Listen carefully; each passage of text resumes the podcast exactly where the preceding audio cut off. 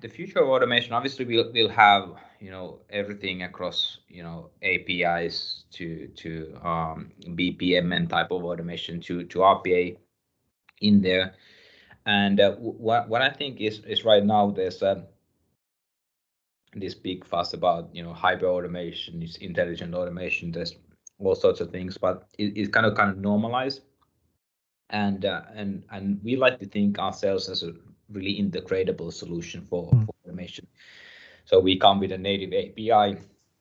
You can you can kind of call into the bots, and and what what I what I think is going to happen is that you know it, it becomes normalized in a in a way where it's integrated into a lot of um, services and solutions where you're kind of a consumer using a you know you know bank portal or whatever and and you don't think that you're consuming like embedded RPA into that in in there, but it just happens for you.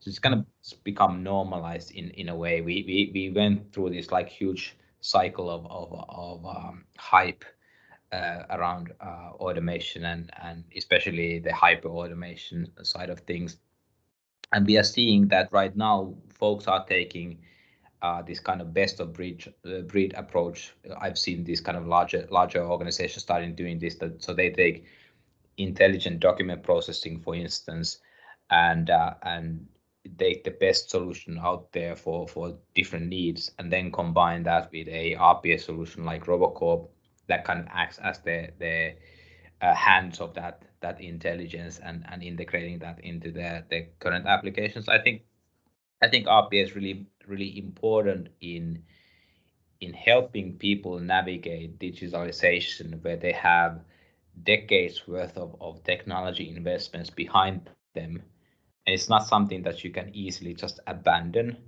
but it's a really good bridge to to get you to a more modern place uh, without the huge risk of, of just rebuilding everything from hmm. scratch mm. like people are oftentimes saying hey why don't you just rebuild it well guess what it's, mm. it's super expensive and risky you know, I think is is just a a, a um, you know great way to get there if you kind of build it the right way.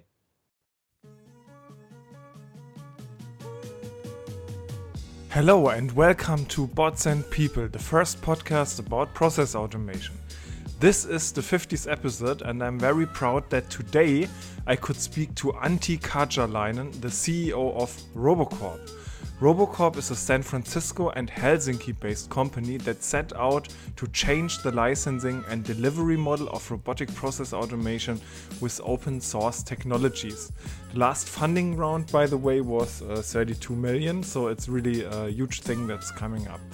We talked about Antti's journey as entrepreneur, why RPA needs to change, and the future of automation.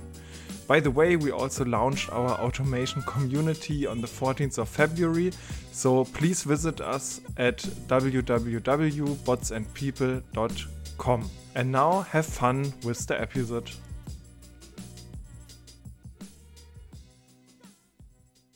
Hey Antti, nice to have you with us. Tell us who you are and what you do.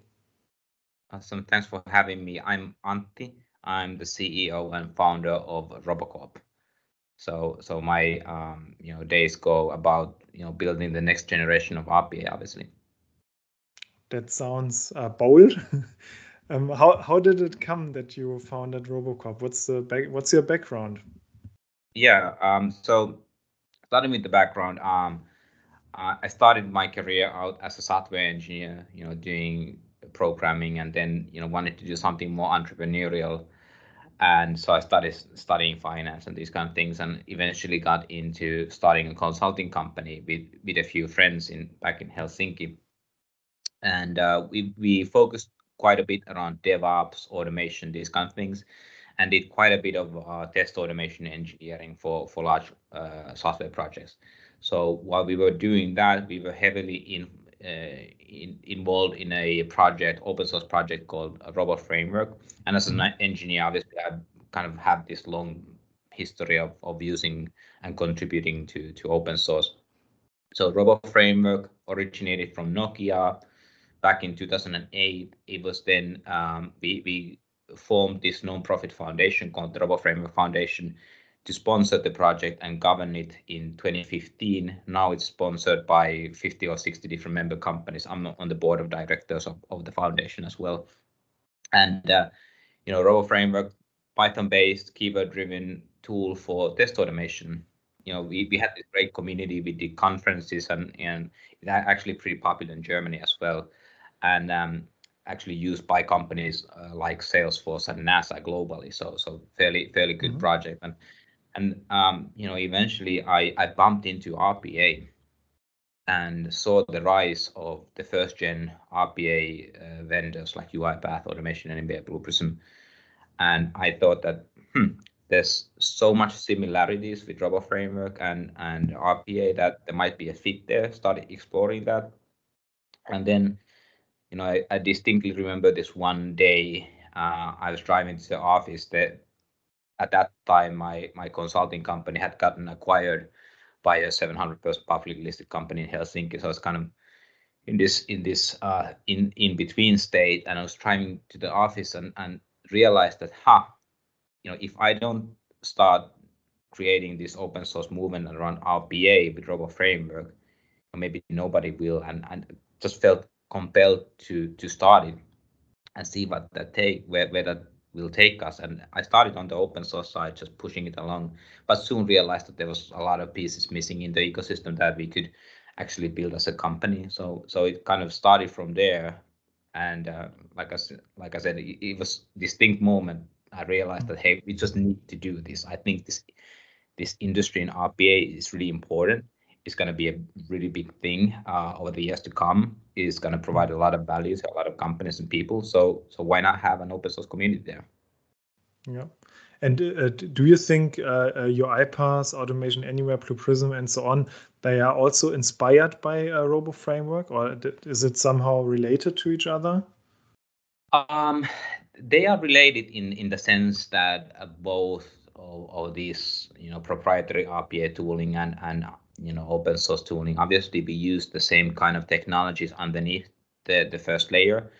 Um, so so we'll hook into the same interfaces in you know windows apps and in you know uh, browsers and so forth. But i think i think the, um, the history be, behind uipath for instance they started out by doing these automation drivers for other companies and then realized that hey they, they are pretty good at it. And so so I, this is kind of the common story behind all of the rpa major players. They started in early 2000s, you know, creating some sort of an automation driver and realized that this could be used to to uh, do business process automation. You know, Robot Framework came from a, different perspective. We came from the developer space of you know automating manual QA testing. But at the end of the day, what the automation is doing is really really similar. You know, we are automating applications, driving them into an end state to perform a goal you know, test automation, it was validating that functionality of the appli- application in, in, in RPA was, you know, completing a business process. So on that fundamental technical level, they are really similar. I don't think that they are mm. inspired by either either or, but then what we needed to do with Robocorp is is um, build the business automation uh, tooling and and controls around Robot Framework to make it dual purpose for test automation and then RPA as well. Okay. And uh, I mean, you have the background in uh, engineering, and you have also uh, told me that you have the background in finance as well, not so much into meditating. you told me in the pre conversation. Um, is that um, uh, all the knowledge uh, you needed to start your own company in the field? Yeah. I mean, um, you know, I think um, you know knowledge wise for sure i mean you can learn a, a, ton online right now go to twitter and start reading you know there's a, there's a university yeah. right there um, but I, I think that then if you if you can use the word knowledge what what i needed to start the company was really this kind of a um, mentality that that mm. you, you can you can start new things you can build new things I, I had kind of been spoiled by starting a company earlier and that, that consulting business that I mentioned after being kind of an, uh, in charge of a, running a business, you, you kind of ruined in a way. It's hard to step into an em- employee mentality after that. So so so that that kind of got me started, I, I I think that was kind of the only natural thing for me to do. So I, I think that the kind of entrepreneurial mentality was was the key knowledge. The rest you can kind of you know, just learn. Hmm. When did you understand that it's different to uh, found a consultancy uh, and a product business? Well, I mean, yeah, there's a lot of learnings obviously along the way with, with starting Robocorp, a completely different business. You know, you do something like a consulting company, you basically do it cash flow positive and just in reinvest all the profit that you get into growing the business. So it's a lot of grinding. Um, you know, I for the whole duration of the company, I worked as an engineer for customer projects. So I wasn't sitting at the office like contemplating on, on strategy or anything. It was basically basically just you know doing customer projects, selling customer projects, and hiring people. You know that's a simple simple business in a way. And obviously you can get really good at that, and there's really really good uh, consulting companies out there. But it's very different from uh, building a, a product business where you you start out with an idea you start iterating you you you you know put something out there you learn from the market. We we made so many different like so many different mistakes along the way of thinking about hey this would be something that the market likes. Oh geez it wasn't working out and and so forth. Um so and, and it's it's all about this cycle of experimentation getting to a state where you have product market fit and then at that time you are in a different game. You're in the game of scaling up go to market, scaling up sales, marketing. You kind of go from this product minded, you know, tinkerer, engineer, uh, building something that people would want to a, you know, somebody running a sales organization and marketing organizations and, and thinking about numbers of top of the funnel through con- conversion to you know expansion etc et mm. uh, very very different uh, than than your average consulting. You, you know that our uh, our claim, so to say, is no more boring. Uh, what is it that makes your job at the moment uh, no more boring? Well, I mean, I I, I think no more boring uh, in this job is to be able to work with you know some of the best people in the industry. We we kind of pride ourselves in hiring you know really top talent in you know, whether that's engineering, product, sales, marketing, also working with the best investors out there. We we have a VC firm called Benchmark as our lead investor through our seed uh, round, and and you know they they've been behind some of the you know huge hits out there, including companies like Uber, early investors in them. So that kind of puts you in into a a mindset of aiming really really high all the time, mm. like a you know some result that somebody would think is excellent is just not enough. You hmm. need to aim all, the way higher. Uh, so so that kind of um, for for me it really works uh, to this kind of uh, you know competitive mindset. It, it's it's something that just keeps you on the keeps you awake all all the time. Mm. And uh, what is right now your favorite process in within your daily work before starting into the like the the more uh, automation related topics? Favorite process do you do you mean um, just process business process wise or automation wise or anything? Can be anything uh, around your like like your your work. A favorite process geez um you know the secret is that i'm not a big process person myself. In the business sense of processes i try to keep it as lean as possible. And um you know i i uh, typically uh, you know try to keep admin overhead as as minimal as as possible. Mm-hmm. So so um, favorite process wise, let's let's put it like this. My favorite process that we put in place is the engineering cycle for each week. And mm-hmm. and how that works out is that we we wrap the week up. We we have uh, planning for product bets and then we go go into implementation and work work out those bets and and then at the end of the week every friday we do a demo and and that product demo is really a, a sort of a, a, weekly cycle for the for the company to to see all the cool stuff that that we built and we are we are about to launch and kind of have have a sneak peek into that that really energizes you uh, in, in a way that um, nothing else well i mean sales reviews those are mm-hmm. also good you close a deal, that's pretty exciting. So, I mean, you know, I'd I'd say that those are kind of the dopamine inducing, you know, you know things that you have the new new customer, new partner, uh, or new new product feature and functionality. Yeah. Yeah i can really relate to that. It's it's also why why uh, you you build a business to build things. So that's the moments when you uh, like create new bricks to uh, to stable them uh, on each other or you get uh, get revenue in, into the company like the material to build things it's really nice. Creating something out of nothing basically it's, it's yeah. thing didn't exist before now we made it. Now yeah. now it exists. It's, it's uh, and you maybe came up with that concept like you know three months ago and now it, it actually is, it exists and is in the hands of your, your users and customers. That's pretty exciting. Yeah. How did you uh, get to the name uh, robocorp it's a good questions. Um, very important questions as well. Um, um, well we, we started out with with uh, robot framework as the base. I thought that robot framework needs to be in the core of the company and we want to build on top of that open source uh, foundation. And and so so i wanted to incorporate robots somehow into the name to to talk about the bots that we build with our tooling and, and robot framework and all that. And um, you know um, I, I, was i was thinking through names and and came up with like you know we have hashicorp you know that comes from the name of the founder but you know we wanted to have robots in there so it isn't gonna be Antti-corp or anything like that for sure. that's also good. Yeah. Don't want to do anything like that, but uh, so so I, I, I tried out RoboCorp and it sounded like RoboCop, which yeah, uh, is a great movie that I yeah. I I saw. Maybe I was a bit, bit too young to see it at the time, but it kind of left an yeah. everlasting impression in in in in me and the first and the second movie honestly and, and they were great movies. So robocorp was was the name after that. Is a is a cool name i think. Yeah. Yeah i like it. It's very catchy and it sticks sticks to to your mind.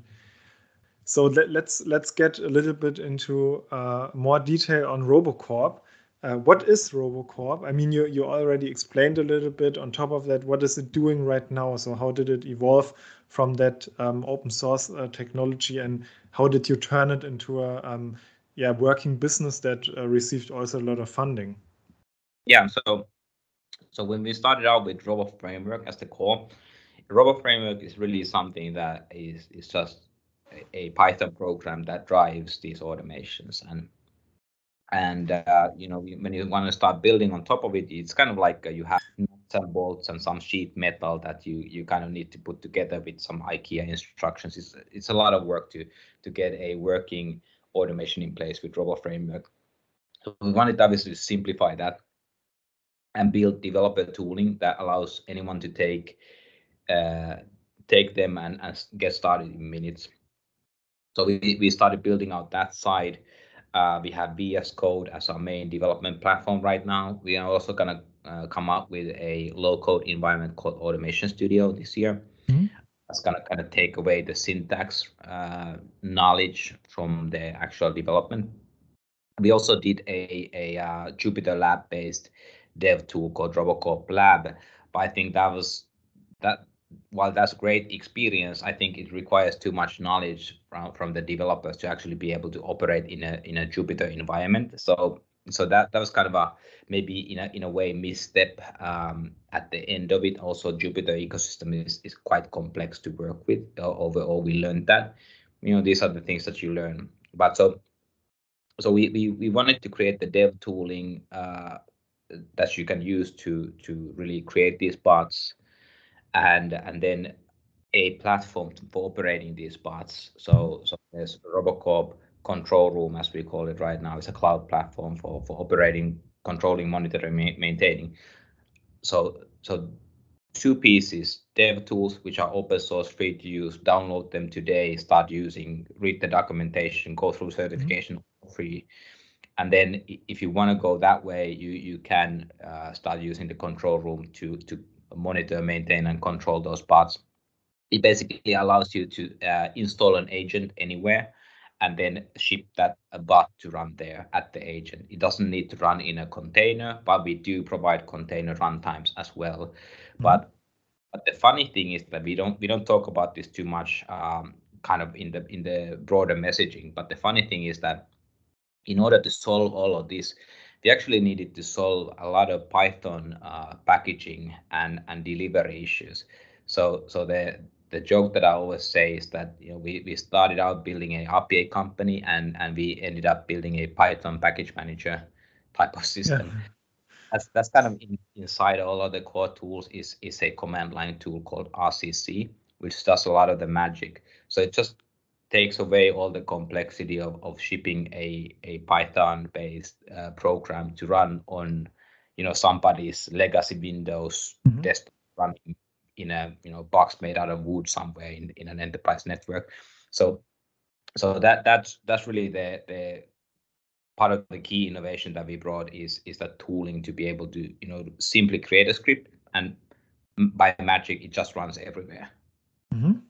Okay, so uh, so the and the the business model then uh, is uh, that um, you you sell uh, the the Robo Cloud so to manage the automations, but uh, using the automations, go ahead, develop is all for free and can also be um, developed further by the by the community um, uh, at at some level.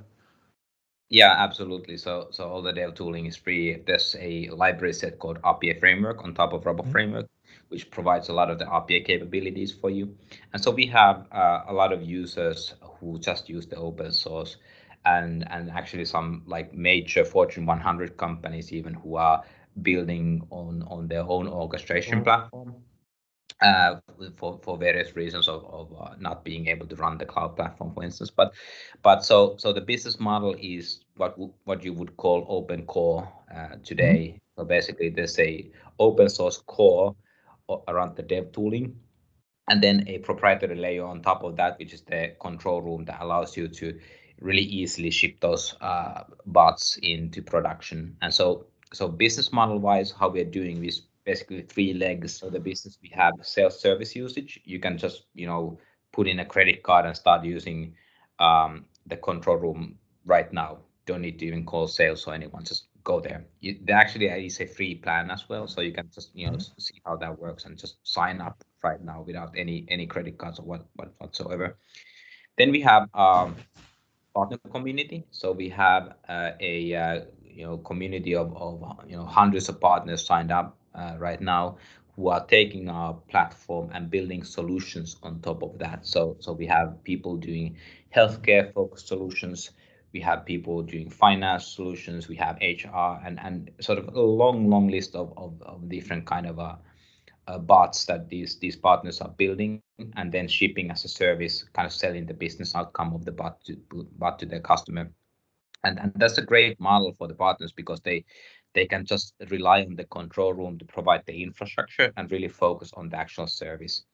And uh, pretty pretty cost cost efficient way to do that.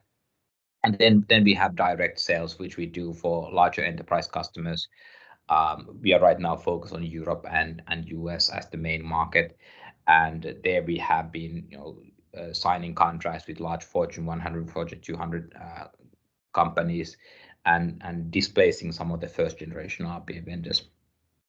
Yeah, that's uh, something uh, really interesting you said right now. Is uh, reflecting a question that I got from uh, from the team. So it's the first time. Um, uh, that uh, I asked also before podcast uh, through um, our team in our Teams channel who has a question to Antti. And one of the questions came from Ollie. I'm also asking if uh, open source uh, RPA and the whole concept you're delivering, also in comparison to the other vendors, is also a chance for mid-sized companies to go ahead and start automating. Would you, um, what do you think about uh, Ollie's Ollie's question here? Yeah, I mean, I think the open source piece is really key uh, here in in in many reasons. I think you know people somehow uh, typically relate open source for being free or cheap. I think I think there's more to that. It's it's the ability to combine the ability ability to build on other people's innovation. So that's fundamentally what open source is is is to me really the freedom to combine. And what I like to say often is that you know we are python native uh, from the from the runtime perspective so so you can basically bring any you know Python library or module into our stack and use that for for automation. So so I like to say that there's probably a uh, Python library to every molecule in the universe right now out there, and it's really expandable in that way. Uh, also, in in that sense of of you know thinking about the business, you you fully own the bot that you build. It's not Robocorp mm. bot; it's your IP you build it. So you're kind of not dependent on us as a company to ask for permission. Hey, can I buy a license to run this bot? you really don't need that. So you own that bot, and that's that's a sort of a guarantee that nobody can take it away from you at some point.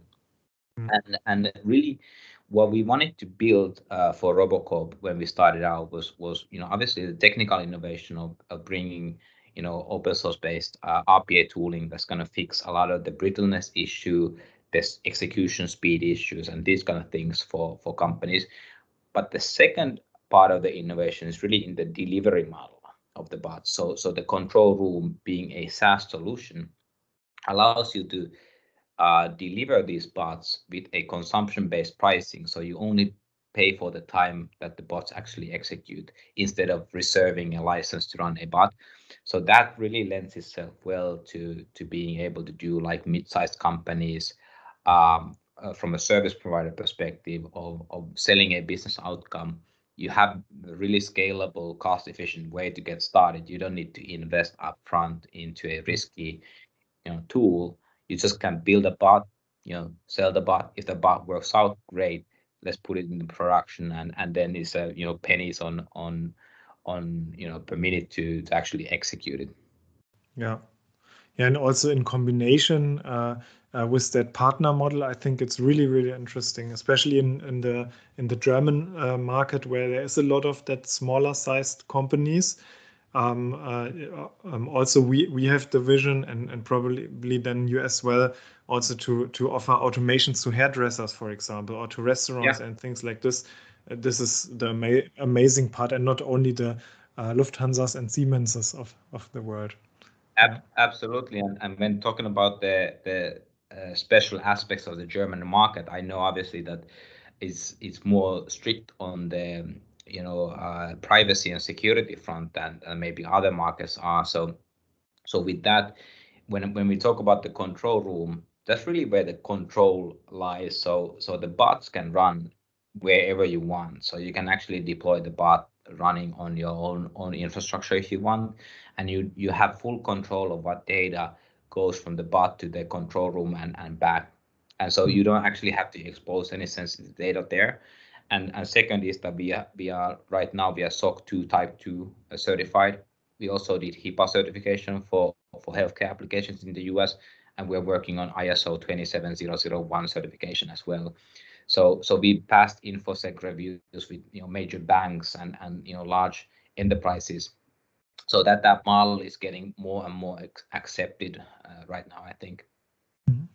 I, I, already got some but can you um, can you still explain uh, the uh, the differences between uh, robocorp and the gen 1 as you call it classic as as you might also call it rpa providers yeah, so so we really started out with the automation professional in mind. The the main persona for our tooling is the automation developer. We didn't start as much with the sort of citizen developer approach, saying, "Hey, everyone can be a automation developer." Because we I had had this background in test automation, and I've I'd mm. seen how that played out there.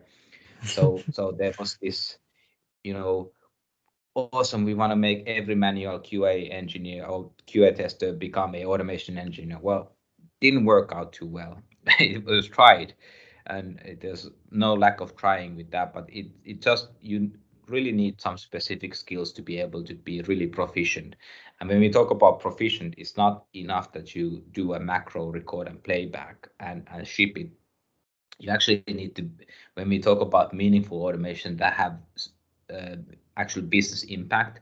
They're typically back office uh, focused automations that run by by themselves, not on somebody's desktop, and and so so they are they are by by that nature a bit more complicated, complex, and have more impact. So so we wanted to enable folks to really focus on that and have tools that provide robustness uh, of in the execution also speed, flexibility, and extendability. And so bringing that ecosystem approach instead of a, a walled garden was, was what we wanted to do and what kind of sets us apart from the Gen 1 players.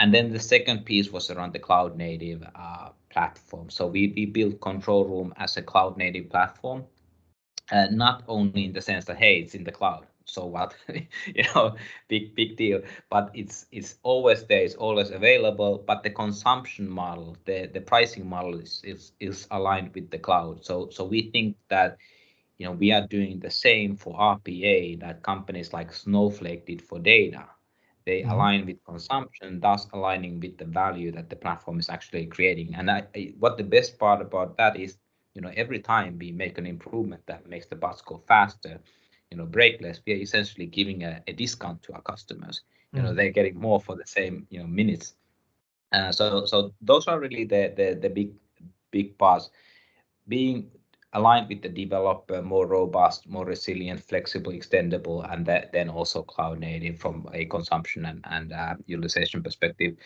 and what we have seen here going actually head to head against the gen 1 players in in real customer accounts. There's some case studies already out there.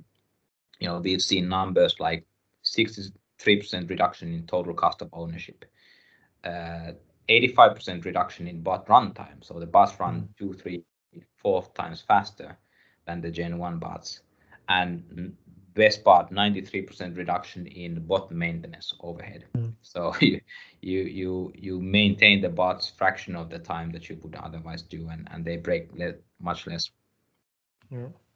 do, do you see also some kind of uh, like this citizen developer movement. So is are you also looking towards that? Or do you say no we want to be just loved by the developers and we play that uh, only that card and but but very to perfection yeah. So so we very much started off with the with the developer in mind like i said and and um but i i also recognize that the industry right now what keeps it from going is really uh, shortage of talent and and and developers and, and automation engineers. So I think that's across the board. You know, it's it, that, it's not just Robocorp. It's UiPath, it's automation anyway. Mm-hmm. All of them basically are suffering from the from the lack of of you know talent in the industry.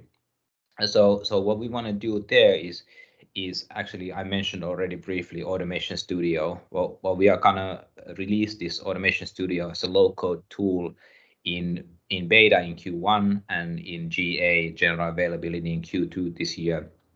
And that's because we want to help our people who are already working with UiPath to migrate over to or automation anywhere or the rest to to Robocorp with something that feels a bit more familiar and kind mm-hmm. of allows you to not have to think about syntax, just you know drag and drop functions in place and you you're set to go.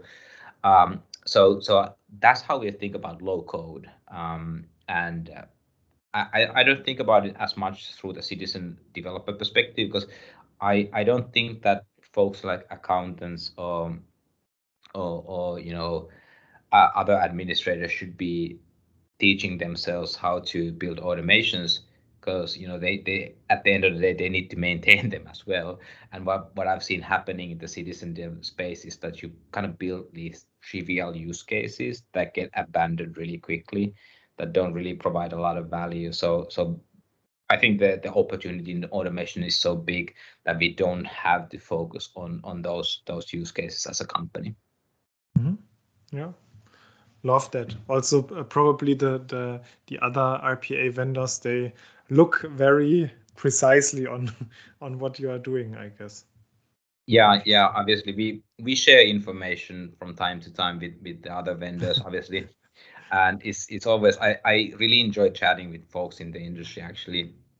All, all of us will we have our own focus areas and, and our own strengths and weaknesses. And you know uh UiPath is doing something like 600 million in annual revenue. So I, I really applaud them for that. Uh, obviously Microsoft is coming hard to the industry but still still very uh, new to the game and, and I think more focused on the on the citizen developer path than anything else.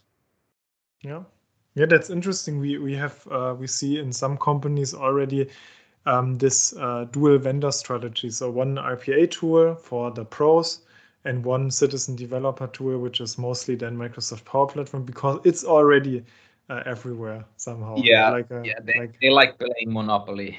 yeah, yeah, that's that's true. Uh, they have the big pretty, streets on it. Yeah, pretty shrewd move in a way to just cram themselves into uh, every company out there. And um, you know, since the prices aren't going up for the consumer, they can't be sued by antitrust. So, so I think we'll, it's interesting to see how that plays out. But but dual vendor strategy is definitely out there because first of all when when you start building automations uh, to run your core uh, business processes or your auditing or, or whatever your business depends on those typically and then you don't want to be held hostage by a single vendor to say hey guess what you know the price is just raised you know 30% this year what what you what you gonna do do about it mm-hmm. nothing because because you just have to run those processes you know more and more people who who bet heavily into the first gen are right now looking at second gen uh, complements to the platform mm. so that they actually have something to you know maybe they have high volume use case they want to move off to something like robocorp or there's periodicity so there's like peak demands slow demands times they want to move those off they want to have leverage in negotiating pricing with their vendor all of those reasons we are seeing out there mm. um, i mean i mean also some people would say some uh, very bold statements. Uh, let's say um, that RPA automation, so really the UI automation, is somehow legacy automation. Mm-hmm. So why would you, in a brand new business, use uh, RPA technology? Um, just um, use technologies like iPaaS or connect APIs together. Yeah. What would you what how would you um, uh, think about this, or how do you think about this? Yeah, that's a good good thing. I think you need to use things like iPaaS and, and, and RPA in tandem and and think about combining those technologies uh, in, in ways that make sense. Um, coming from engineering background, I, I first looked into RPA and was like, huh, why are folks doing that? but then you kind of realize that that this this concept of a bot that has agency, it it will run in a specific place at a specific time with specific credentials, doing what human users would. It it has so many use cases um, mm. that that we've seen like modern SaaS native, uh, you know, Silicon Valley based companies, you know, adopt RPA uh, simply because there's there's typically where, wherever you have kind of boundaries of systems, you you typically tend to have use case for RPA, and and sure, kind of the the really the the superficial uh you know surface layer automation that's fragile that's you know brittle it breaks easily um, that that should be used like in in very rare cases where, where it's actually applicable. Typically you want to go to go against locators some ui some kind of lower layer of the ui stack to make it more robust and fast. But but yeah i mean i you know i think every every company if they start looking at it, they'll they'll still have uh, applications for RPA, even though they will be using API automation in most places. Like we are using RPA in in in some of our processes ourselves, and you know we we've been built in the you know 2020s like we, we have zero physical infrastructure whatsoever. And and you know really understand the cloud well.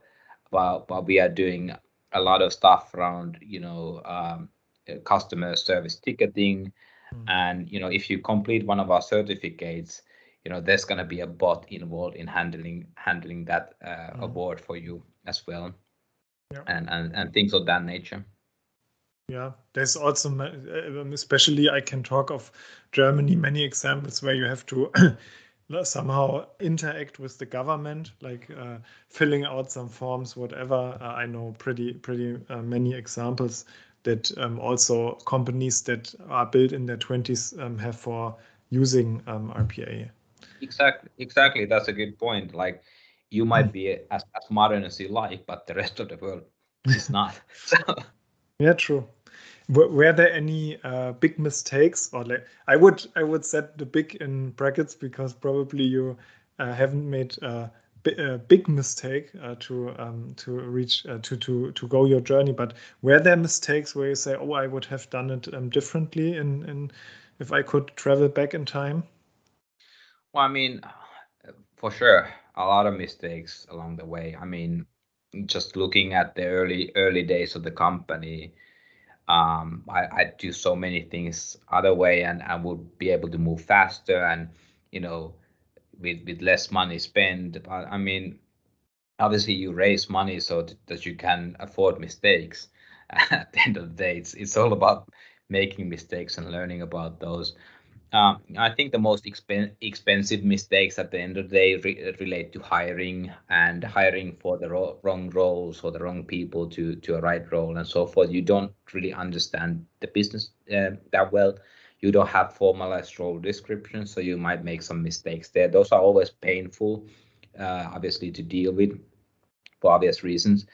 Uh, but I mean, uh, just product wise, you know, we, you know, we we think that you know obviously we are sunsetting lab to a degree, right? Robocorp lab mm-hmm. to a degree right now, and then promoting automation studio when, when we have that.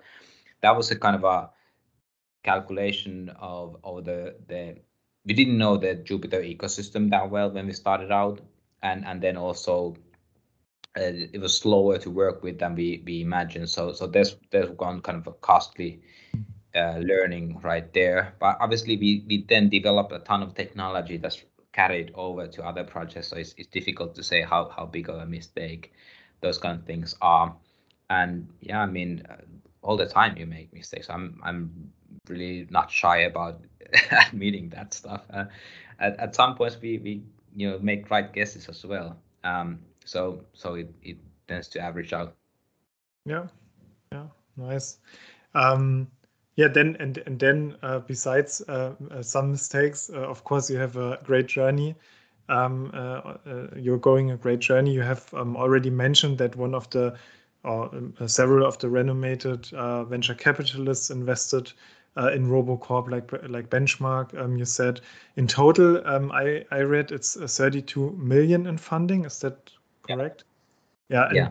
And, um, what is the investment hypothesis of the uh, venture capitalists. So what what do they see in RoboCorp uh, in future? Mm, good question again. Um, yeah, we have a lot of lot of VCs uh, with us. Uh, you know, the major backers are, are the likes of Benchmark. There's First Minute Capital from Europe, really good team. Canvas Ventures led our Series A, like them a lot. Uh, there's Slow Ventures, Harpoon, Artisanal, Uncorrelated, uh, and then also awesome best uh, angel investors as well that I really value and appreciate their help and support. Um, everyone will obviously have their different theses, and every every stage of the company will look different. Um, I, I think kind of fundamentally what the the the folks backing us believe is that first of all, RPA industry is here to stay. It's not a band-aid solution. It's not something that's that's gonna go away. It's a it's a huge industry and uh, you know what what they're looking at is they're looking at our customers how they are uh, you know receiving value from the from the product how how they like it how the developers the partners the whole community likes us. And and listening to that i think that the single you know most important thing or decision or factor in a decision is going to be you know how how well received the product is at the end of the day. You know do, do people did you build something that people like?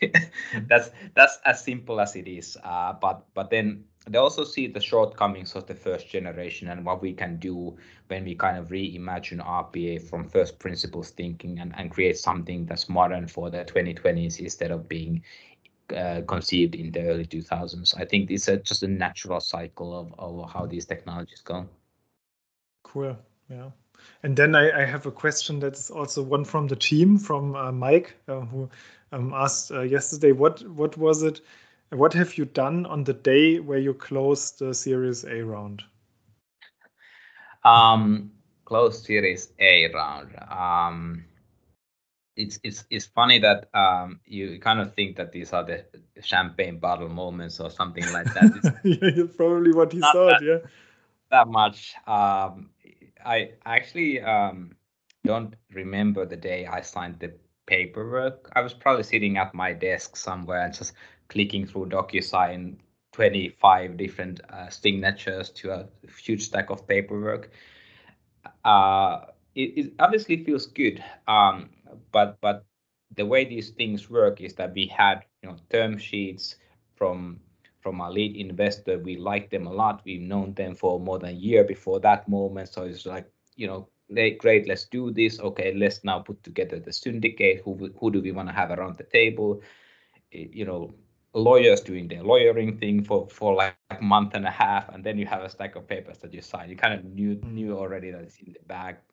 This is a magical moment seeing the the wire transfers come through uh, into the you know bank account. That's always great. But i most distinctly remember the seed round that we closed the, the first funding round that we closed. Um, i was i was actually uh, sitting in the local train in helsinki going uh, to the center of the city to, to the office. And uh, hey there's this uh, stack of documents to sign. Finally uh, we are at this point. And i was on my phone clicking through sign sign sign on on docusign and, and looking around the folks like i, I just closed uh, you know 5.6 million dollar round here. And uh, everyone just continues on their day. Yeah. So, that's that's funny how this stuff works yeah. nowadays well, with, with all the remote. I you know I, I I bet that back in the day they used to do that in person. There was a celebration, but um, not not anymore. Yeah, yeah, yeah. Funny.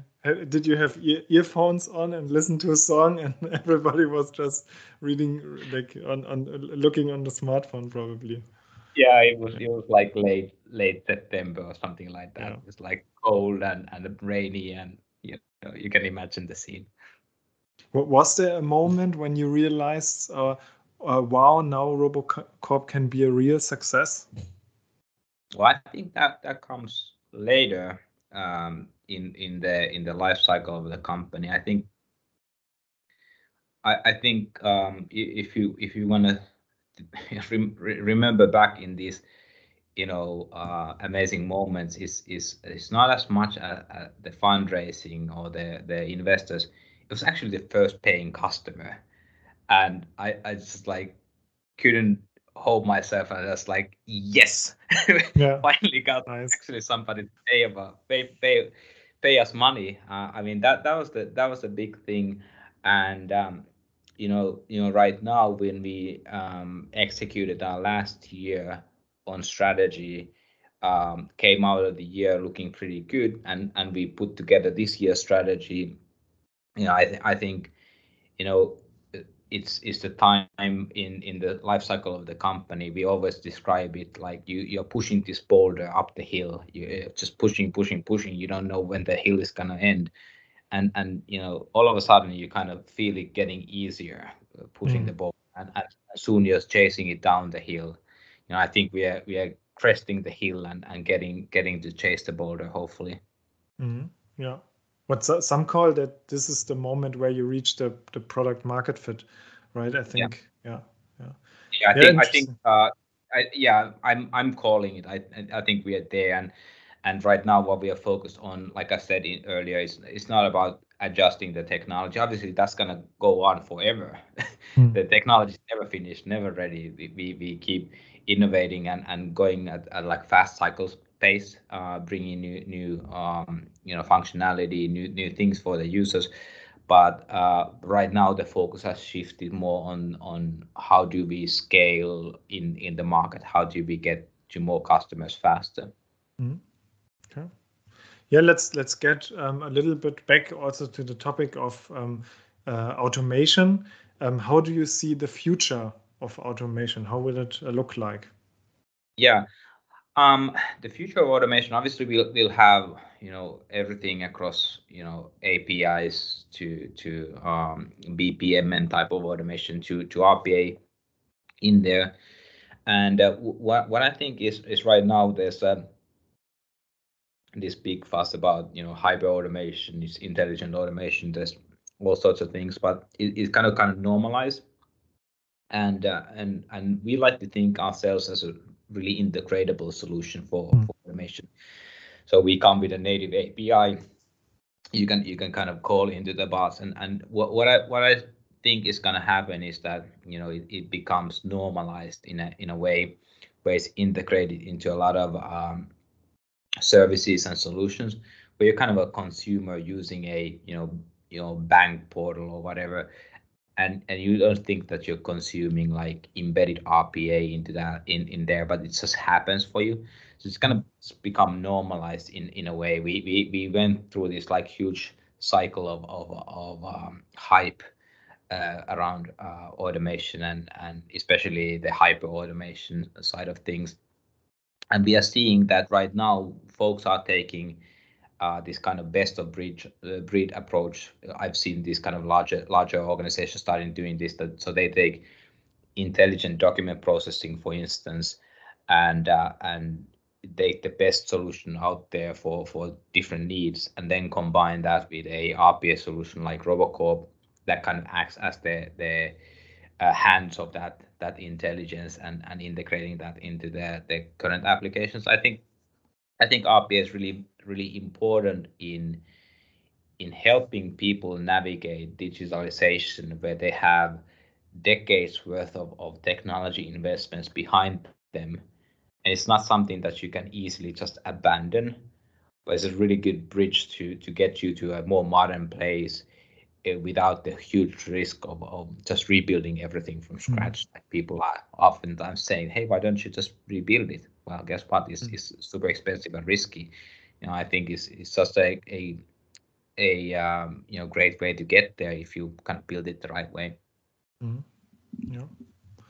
Yes, thank you. Thank you so much also for the insights on the future of automation. As always in our podcast, the last um, uh, few few minutes are dedicated to the um, question machine. um, and um, that is uh, five quick an- answers from your side. You you, you told me that um, the that you have that you're already a little bit scared of the of the questions, right? yeah, um, this is the one that I'm I'm a bit afraid of. Yeah. So um, I would start with the first question. Uh, if you could uh, um, uh, banish a myth about automation forever, which would it be? Well, I, I think I'll start with citizen developers. I, I think that that trend was overblown uh, quite a bit, mm. and and uh, you know, in the words of a analyst that I don't name, it's a good story to sell stuff into companies, but it really doesn't work out at the end of the day. Okay. Uh, so so I would I would focus uh, away from the citizen developer uh, narrative. Good one.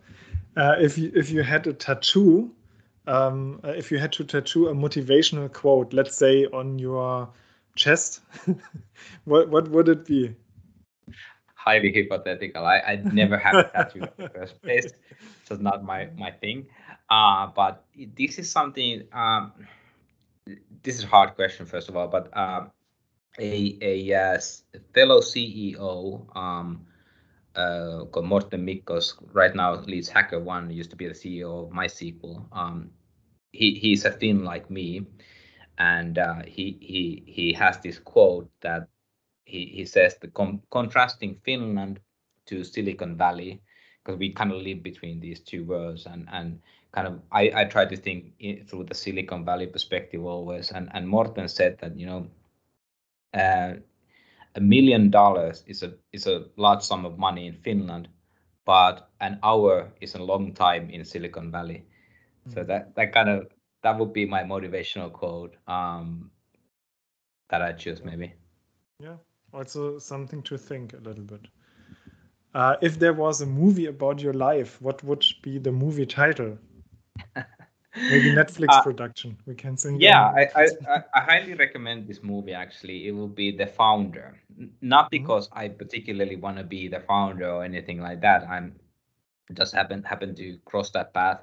But uh, the founder of the movie is actually a, a really good uh, story about uh, this this guy who basically created McDonald's, mm. and it, it's something that I recommend everyone watch. And and so so it's it's basically how they create the franchise of, of McDonald's, and and I've oftentimes told our our team that we are kind of like a franchise, uh, and and and the the partners are really the the ones who are you know building the business at the end of the day. We, we just give them tools and and um, you know playbooks and and, and ways of working how and suggestions how to how to um, you know build these automations to to their, their customer base.